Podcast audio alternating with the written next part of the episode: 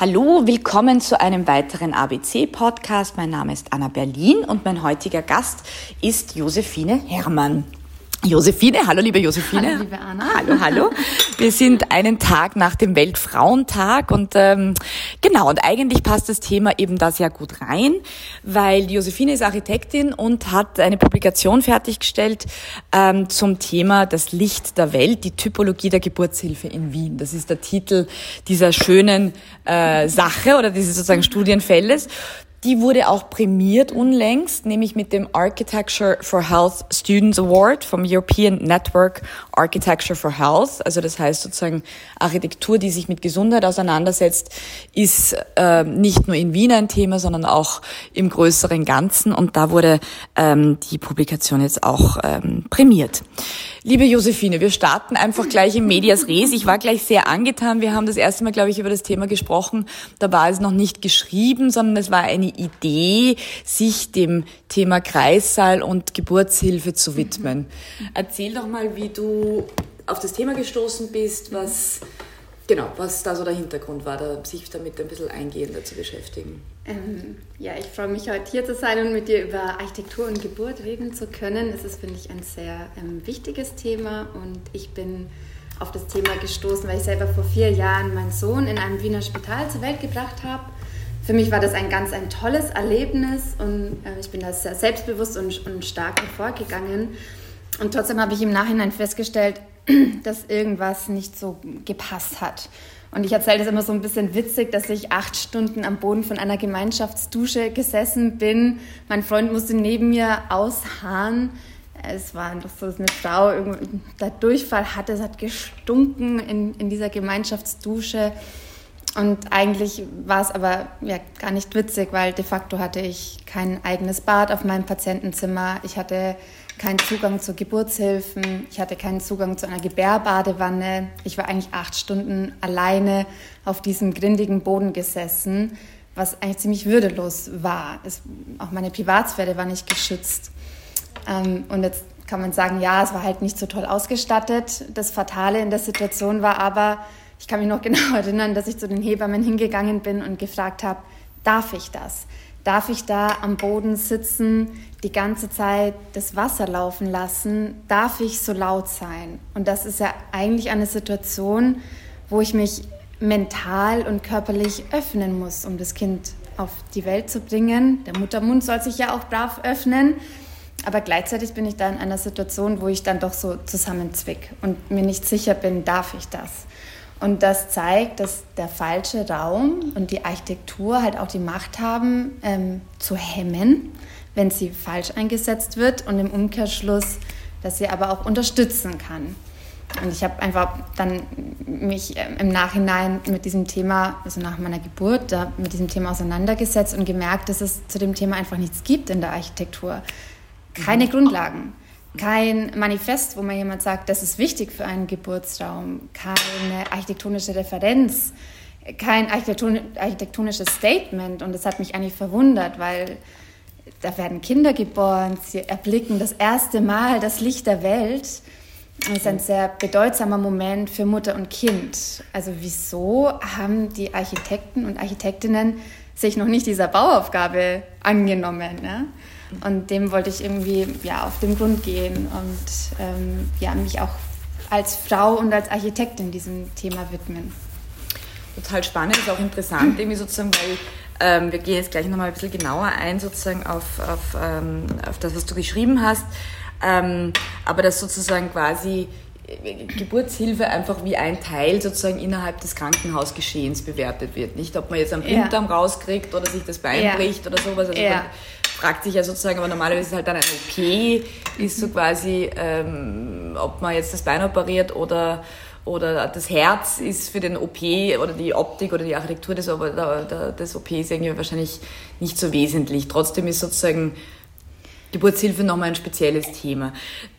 Schauen wir doch mal sozusagen, wie hast du denn ähm, deine, deine Publikation aufgebaut? Also es gibt so drei Teile, wie du dich sozusagen da dem Thema genähert hast, weil ja auch immer sozusagen aus der Perspektive des Architekten. Es ist ja mhm. nicht aus der Perspektive einer einer Mutter, die sozusagen schon Geburtserfahrung hat oder einer Hebamme etc., sondern es richtet sich ja sozusagen an Architekten. Deswegen hast du mal genau. weit ausgeholt, wenn ich so viel verraten darf, irgendwie, weil es offensichtlich auch notwendig ist, dass man mal, wie du sagst, auch Grundlagen schafft, auch mal sozusagen in einem also was mhm. heißt Schwangerschaft, welche Abschnitte gibt es etc. Aber erzähl doch mal sozusagen zur Struktur.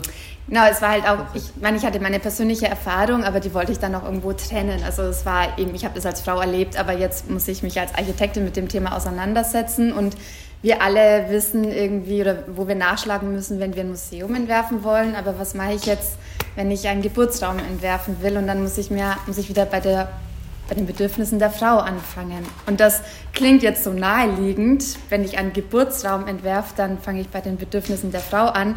Aber es ist eigentlich revolutionär jetzt in unserem System, weil die Geburtsräume bisher eher eben auf diesen medizinischen Kontext und fokussiert sind. Also es ist viel nach medizinischen Interventionen ausgelegt. Deswegen war es mir wichtig, mich als erstes theoretisch diesem Thema zu nähern, zu schauen, was passiert in der Schwangerschaft, was passiert während der Geburt, welche Bedürfnisse gibt, Bedürfnisse gibt es, welche Beteiligte. Es gibt die Mutter, das Neugeborene, aber auch den Vater und auch die Hebammen, die Räume brauchen. Und habe mich dann ähm, analytisch dem Thema genähert und geschaut, wie schaut die Geburtshilfe in Wien derzeit aus, was kann ich davon lernen, aber was kritisiere ich auch. und habe dann eben meine Erkenntnisse in einen Entwurf übersetzt, um dann auch einfach zu zeigen, wie es anders ausschauen kann. Und gerade, wie du sagst, bei der theoretischen Analyse, es war irgendwie interessant, weil ähm, man kommt ja eigentlich schnell drauf, dass es so ganz normal ist, ähm, ins Spital zu gehen. Und es sind auch, ist auch so, dass im europäischen Raum 99 Prozent der Geburten im Spital stattfinden. Also ist für uns gesellschaftlich ganz normal. Und das Erste, was passiert, wenn eine Frau ins, ins Spital kommt, ist, dass sie einen OP-Kittel anbekommt, Krank einen Zugang mhm. mhm. bekommt, ein Bändchen mit dem Namen mhm. und vielleicht noch eine Art Windel, wenn sie einen Blasensprung anhat. Und damit ist sie schon mal als Patientin stigmatisiert. Und dann bewegt sie sich in diesen klinischen Räumen und dann eben, es ist eher, sie ist Patientin und keine gebärende Frau mehr. Und ähm, bei der theoretischen Auseinandersetzung eben war mir halt wichtig äh, zu verstehen, was passiert in diesem Prozess. Also ähm, beim Gebärbett ist es zum Beispiel wichtig, dass die Frau sich intuitiv bewegen kann, also die, diese Bewegungsfreiheit zu haben, dass ich selber entscheiden kann, was tut ihr gut, in welcher Position möchte sie jetzt sein. Das kann sich ja auch verändern in diesem langen Prozess. Eine Geburt dauert zwölf Stunden. Ja, da kann viel passieren in der Zeit. Genau, das fand ich nämlich eben sozusagen ganz interessant. Sozusagen, also einerseits hast du nochmal sehr genau quasi Schwangerschaft, die so quasi, das ja auch quasi nicht nur die Geburt ist, sondern sozusagen auch ja. der Untersuchungsteil ja. irgendwie sozusagen. Also du hast ja sozusagen schon viel früher Kontaktpunkte sozusagen, die mhm. mit deiner Schwangerschaft zu tun hast und auch darauf hinweist sozusagen, ja. wie, wie man sich das eigentlich auch etwas mühsam zusammensuchen muss, nicht? Also dass es sozusagen jetzt nicht einen Ort gibt, wo du sozusagen im Laufe von neun Monaten immer wieder sozusagen wiederkehrend hingehst, sondern das dann möglichst an möglichst vielen Orten irgendwie quasi ähm, ja. Es ist ja auch oft so, eben im Kreissaal bin ich vielleicht, wenn ich mein Kind dann tatsächlich zur Welt bringe, das erste Mal. Das ist kein Ort, den ich kenne. Es ist ein fremder Ort, auf, in dem ich mich dann aber so entblößen muss. Und eigentlich wäre es, und es gibt eben das Potenzial, dass man in der Schwangerschaft schon sagt, da gibt es Anknüpfungspunkte an eine Institution wie Yoga, Untersuchungen, also diese ärztliche Betreuung, wo man diesen Ort auch schon mal kennenlernen könnte und wo man auch Vertrauen zu dem Ort aufbauen könnte. In einer vertrauten Umgebung fällt es mir viel leichter, mich zu öffnen und mich preiszugeben, als in einem Raum, wo ich noch nie war, den ich nicht kenne und wo ich das Personal nicht kenne. Das ist ja dann irgendwie komisch. Eine schwierige genau, eine ganz andere Situation. Genau, du schilderst dann sozusagen eben äh, auch äh, die Zeiten sozusagen, ähm, sozusagen einer Geburt, irgendwie sozusagen, dass es eben unterschiedliche Phasen auch gibt, was ähm, auch unterschiedliche Bedürfnisse grundsätzlich sozusagen haben würde für die Umgebung und die, ähm, äh, die Umgebung anpeilt. Und eben du hast es zuerst sozusagen von deiner eigenen Geburt geschildert. Ich könnte so eine ähnliche Geschichte erzählen. Also sozusagen der quasi die, die große oder der lange Teil oder der Teil, der sozusagen eben äh, meistens lang dauert und du gibst es an mit zwölf Stunden für den gibt es eigentlich überhaupt keinen Ort. Nicht? Also man ist sozusagen im Krankenzimmer, meistens mit anderen und eigentlich sozusagen den, den Teil der Geburt, den man äh, der am allerlängsten dauert, für den gibt es überhaupt gar keinen Raum. Für dann danach sozusagen Phase 2, also sozusagen die Austreibungsphase, ist es dann quasi das OP-ähnliche äh, der OP-ähnliche genau. Raum. Gut, das ja. dauert noch eine Stunde mit dem Presswehen, das ist irgendwie schnell oder halt verglichen schnell erledigt. Aber diesen, und ich habe, du hast es in der Dusche am Boden erlebt, ich habe es am Gang erlebt ja. und, äh, und ganz viele können diese Geschichte erzählen, ja. es eben keinen, wo soll der Raum sein? Nicht ist es sich am Klo einsperren oder wo wäre denn sozusagen diese Idee der Privatsphäre? Weil sozusagen vorgesehen, ähm, ist es per se eigentlich mal nicht so, nicht? Es wird dann auch oft gesagt, der Frau, ja, geh mal spazieren, das ist ja wehenfördernd, ne, damit das alles mal in, in Gang kommt. Und eben dann ist sie am Gang. Und die sind im Spital meistens so, dass es kein Tageslicht gibt, dass es keinen Bezug zum Außenraum gibt. Also das sind gefangene Räume, dunkel, ähm, künstlich belichtet und da darf sie dann spazieren gehen. Du führst auch aus, sozusagen, dass es einfach auch rechtliche Gründe hat, dass sozusagen die Frau quasi, wenn sie eincheckt im Krankenhaus, auch nicht mehr raus darf. Also mhm. sozusagen, man darf eben dann auch nicht mehr in die frische Luft gehen. Mhm. Ähm, was sozusagen, sage ich mal, schon während der Geburt sozusagen ein, ein, Thema ist, was nicht förderlich ist, aber dann sozusagen auch in der, im Wochenbett danach. Jetzt würde ich gerne nochmal sozusagen, du hast schon erwähnt, irgendwie sozusagen, also das Geburtsbett, um nämlich so ein bisschen die, äh, sage ich mal, die Elemente herauszugreifen, mhm. sozusagen, an denen du dann auch schraubst. Also wir mhm. haben eins, haben wir schon sozusagen, dass diese, ähm, also das sozusagen, also Luft, spazieren gehen, Natur, mhm irgendwie einen Ort zu haben, auf dem man, an dem man sich, das ist einmal nicht vorgesehen. Mhm. Das nächste ist, sagst du sozusagen, das Geburtsbett, was meistens oder normalerweise eben entweder so ein gynäkologischer Stuhl ist mhm. oder ein Krankenbett, richtig? Mhm. Genau, es sind auch, manchmal wird es auch Gebärlandschaft genannt. Also, und das sind dann auch schon auch so in, in größere Betten, die man vielleicht verstellen kann. Aber ich selber als Frau kann sie nicht verstellen. Also ich müsste kommunizieren können, ähm, kann mir bitte jemand das und das anders einstellen? Kann ich vielleicht das und das mal machen? Also ich müsste dieses Bett, ich müsste eine Bedienungsanleitung vorher lesen, um dieses Bett bedienen zu können wenn ich wen habe, wie soll ich denn das machen? Also ich kann ja dann mitunter vielleicht auch gar nicht mehr reden und sagen, was ich brauche. Ich, ich weiß es ja vielleicht gar nicht. Ich muss es, müsste es einfach irgendwie ausprobieren können. Und de facto ist es dann leider so, dass die Frauen zu 75 Prozent ähm, in der Rückenlage entbinden, weil sie eben auf diesem Bett liegen. Und es ist einfach die schlechteste Position, die man während der Geburt einnehmen kann. Das Becken kann sich nicht richtig bewegen, es drückt auf die Gefäße, man verkrampft, es ist einfach nicht geburtsfördernd. Es ist nur gut für medizinische Interventionen, weil man halt gut gucken kann. Also, und das eben zwingt die Frau dann eigentlich in eine Position, dieses Gebärbett, das nicht intuitiv benutzt werden kann, das für sie aber kontraproduktiv ist. Ja.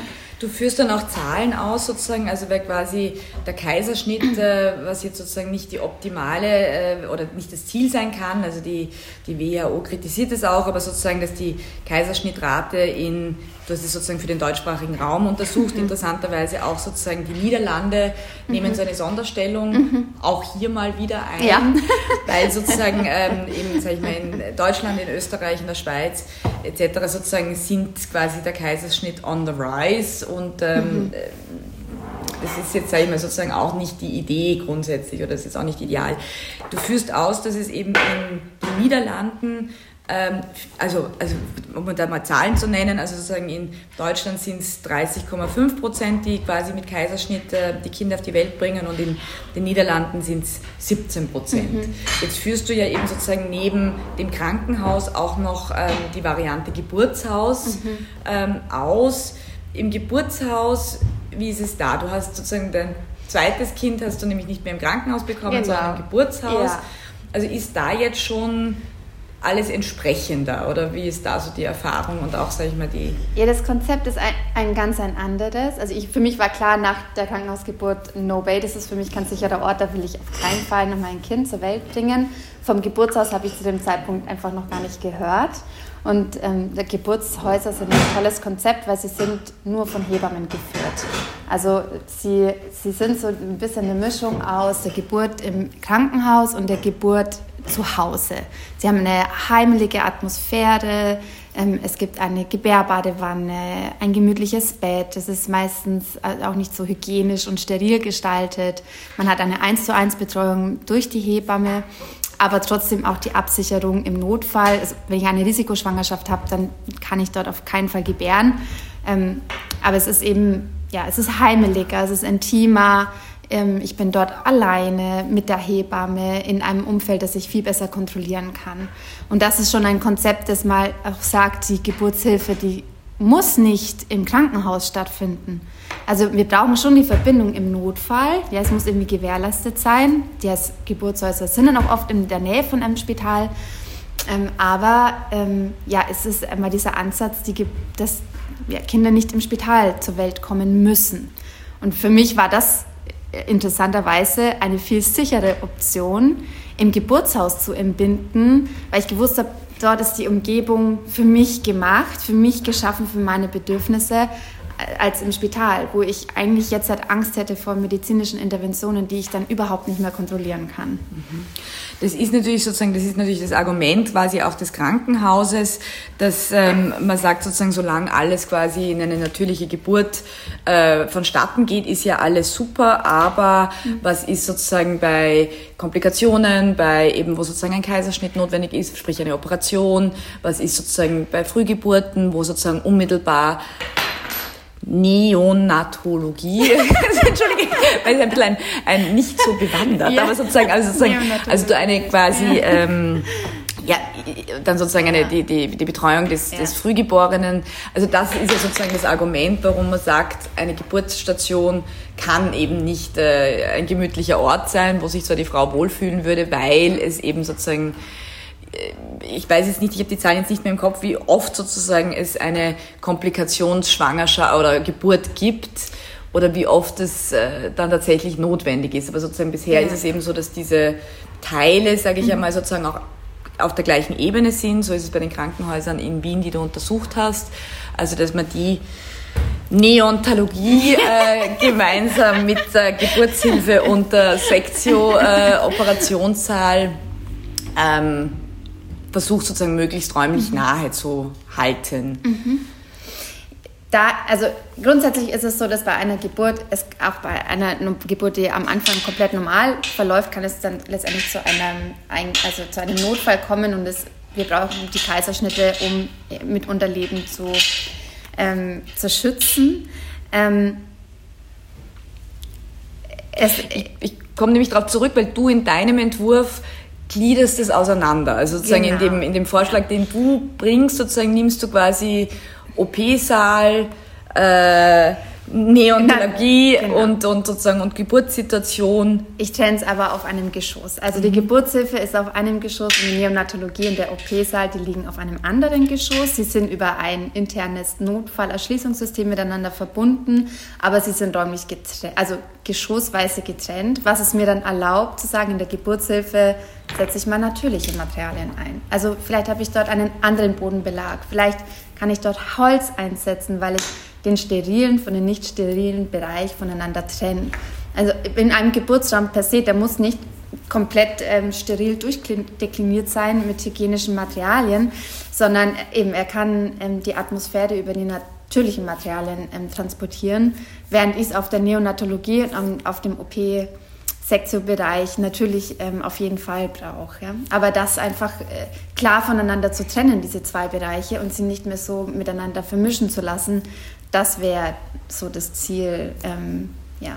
Mehr das, Möglichkeiten genau, zuzulassen. Von dieser Auslagerung, von dieser klaren räumlichen Trennung. Bevor wir jetzt nochmal genauer sozusagen auf deinem Entwurf, das sind dann sozusagen ein paar ganz äh, wesentliche Aspekte noch, dass du drei ähm, quasi äh, Bauprojekte genannt, irgendwie, die für dich Inspiration waren. Weil sozusagen, mhm. weil du auch sagst, das ist irgendwie ähm, interessant, dass es da eigentlich sozusagen wenig Assoziatives gibt. Mhm. Also wie du sagst, sozusagen bei Präsentation von Kunst oder bei man baut eine Kirche oder man, also mhm. gibt es unglaublich viele Referenzprojekte. Mhm. Wenn es darum gehen würde, ein Referenzprojekt irgendwie für einen äh, Kreissaal, wird mhm. schon schwierig. Mhm. Da hast du dir sozusagen was überlegt oder welche Projekte waren dann diejenigen, ähm, die dich inspiriert haben und die dann ja. sozusagen eigentlich zu deinem Entwurf geführt haben? Ja, das war ganz spannend, weil, weil ich habe ja, es war für mich eben ist die Geburt, ist es auch irgendwie etwas Sakrales. Also es erinnert mich eben, äh, ich fange jetzt gar nicht mal an mit einem medizinischen ähm, Beispiel, sondern es war ähm, ein Klosterumbau von John Pawson, der einfach äh, eben auch so einen Erschließungsgang, der Kreuzgang mit äh, inkludiert. Also und das waren einfach so Referenzen wie wie, wie kann man auch so eine sakrale Stimmung irgendwie in die Geburtshilfe mit reinbringen, weil ja, eigentlich hätte es jede gebärende Frau verdient, dass man ihr eine Kathedrale baut, so in der Art, ja. Ähm, aber eben schon auch das Licht der Welt sollte das so ein bisschen thematisieren, dieser Titel, dass es ähm, durchaus auch etwas Mythisches irgendwie sein kann, ja. Und ähm, das war das eine Beispiel. Das andere Beispiel war ein Pavillon von Peter Zumthor, der auch ganz stark so diesen Zusammenhang von innen und außen und von einer dieser Pavillon schafft im Inneren eine, eine, eine eigene Naturwelt, die man durch eine Barriere betritt. Und diese Übergänge zu thematisieren und diese innere Welt, in der wir uns ja auch nach der Geburt befinden, in dieser eigenen Bubble, wenn wir ein Neugeborenes in der Hand halten, ja, dann sind wir in, so, in unserer eigenen Welt und wollen mit der Außenwelt eigentlich gar nichts zu tun haben.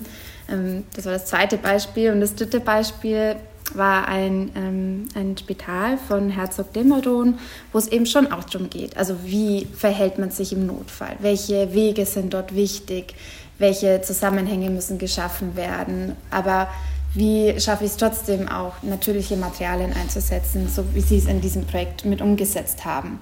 Also ich brauche alles so ein bisschen. Ich brauche die Natur, ich brauche das Sakrale, ich brauche diese Stimmung, aber ich brauche natürlich auch den medizinischen Kontext. Und das fand ich eigentlich ganz spannend, diese drei Referenzen dann so zusammenzubringen und aus jeder für mich diese Essenz rauszuziehen. Genau, und jetzt kommen wir sozusagen zu dem eigentlichen Entwurf, den du sozusagen äh, vorschlägst, weil du mhm. sozusagen sehr konkret wirst. Also sozusagen es ist ein konkreter Bauplatz, der mhm. mit Kurpark Oberla, also mhm. sozusagen der ähm, am Stadtrand, aber sozusagen da fährt die U-Bahn hin seit geraumer Zeit. Also es gibt da sozusagen, äh, sehr weit gediegen quasi mhm. der, der Entwurf. Und das, ähm, also du sagst auch sozusagen, dass es eben, dass man nicht zu hoch bauen möge, weil sozusagen das menschliche Maß, also was ja jetzt nicht nur bei Krankenhäusern das Thema ist, sondern grundsätzlich. Ja. Und dann ist etwas, was sehr signifikant ist, ist sozusagen, dass du von der eckigen Form zum mhm. Kreis, also sozusagen mhm. der Grundriss deiner, deines Geburtshauses, sage ich mal, oder deiner Geburtskrankenhauses ist ähm, der Kreis. Mhm. Und den Kreis, jetzt erzähl du uns ein bisschen weiter, genau. ja, bei der Analyse von den bestehenden Bestell Spitälern ist dieser Erschließungsgang auch so in Erinnerung geblieben. Diese Gänge, die gerade funktional sind. Also, und da war meine erste Intuition, das muss irgendwie anders sein. Diese Erschließung, das muss intuitiver sein. Und deswegen war schon mal der Gedanke da, vielleicht ist es eine organische Form, die so ein bisschen ähm, dynamischer ist. Und der Kreis ist halt auch ein Sinnbild für Anfang und Ende, für eine, also für eine Unendlichkeit ohne Anfang und ohne Ende. Und das symbolisiert für mich auch so diese, dieses Zusammenspiel von Geburt, Leben und Tod. Und diese Form hat einfach auch ähm, geometrisch interessante Parameter, weswegen ich mich dann letztendlich dazu entschieden habe, mit dieser einfachen, ähm, ja, simplen Grundform zu arbeiten und auch die, im, Vers Entwurf zu versuchen, diese Einfachheit ähm, so möglichst zu erhalten. Und ich habe angefangen mit dem Ring und habe aber auch gleich gesagt, für mich ist diese innere Welt aus meiner Referenz extrem wichtig. Deswegen sind 75 Prozent des Kreises ein, ein, ein Innenhof, eine begrünte innere Welt, die ich selber gestalten und kontrollieren kann. Dadurch ist dann eigentlich ein ringförmiger Baukörper entstanden mit einem großzügigen Innenhof. Mhm, mhm.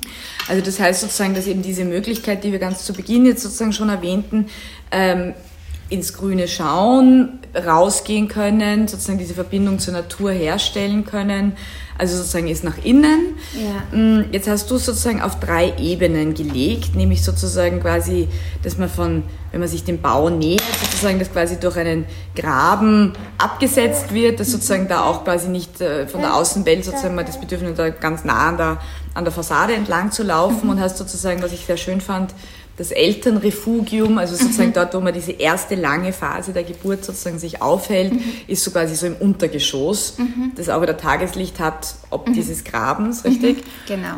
Und da ist auch der, das Niveau von dem Innenhof. Also ich kann mich dann in diesem geschützten Innenhof bewegen und ähm, eben diese ersten Phasen irgendwie so durchlaufen. Und im, im, Erdgeschoss ist dann die Ambulanz.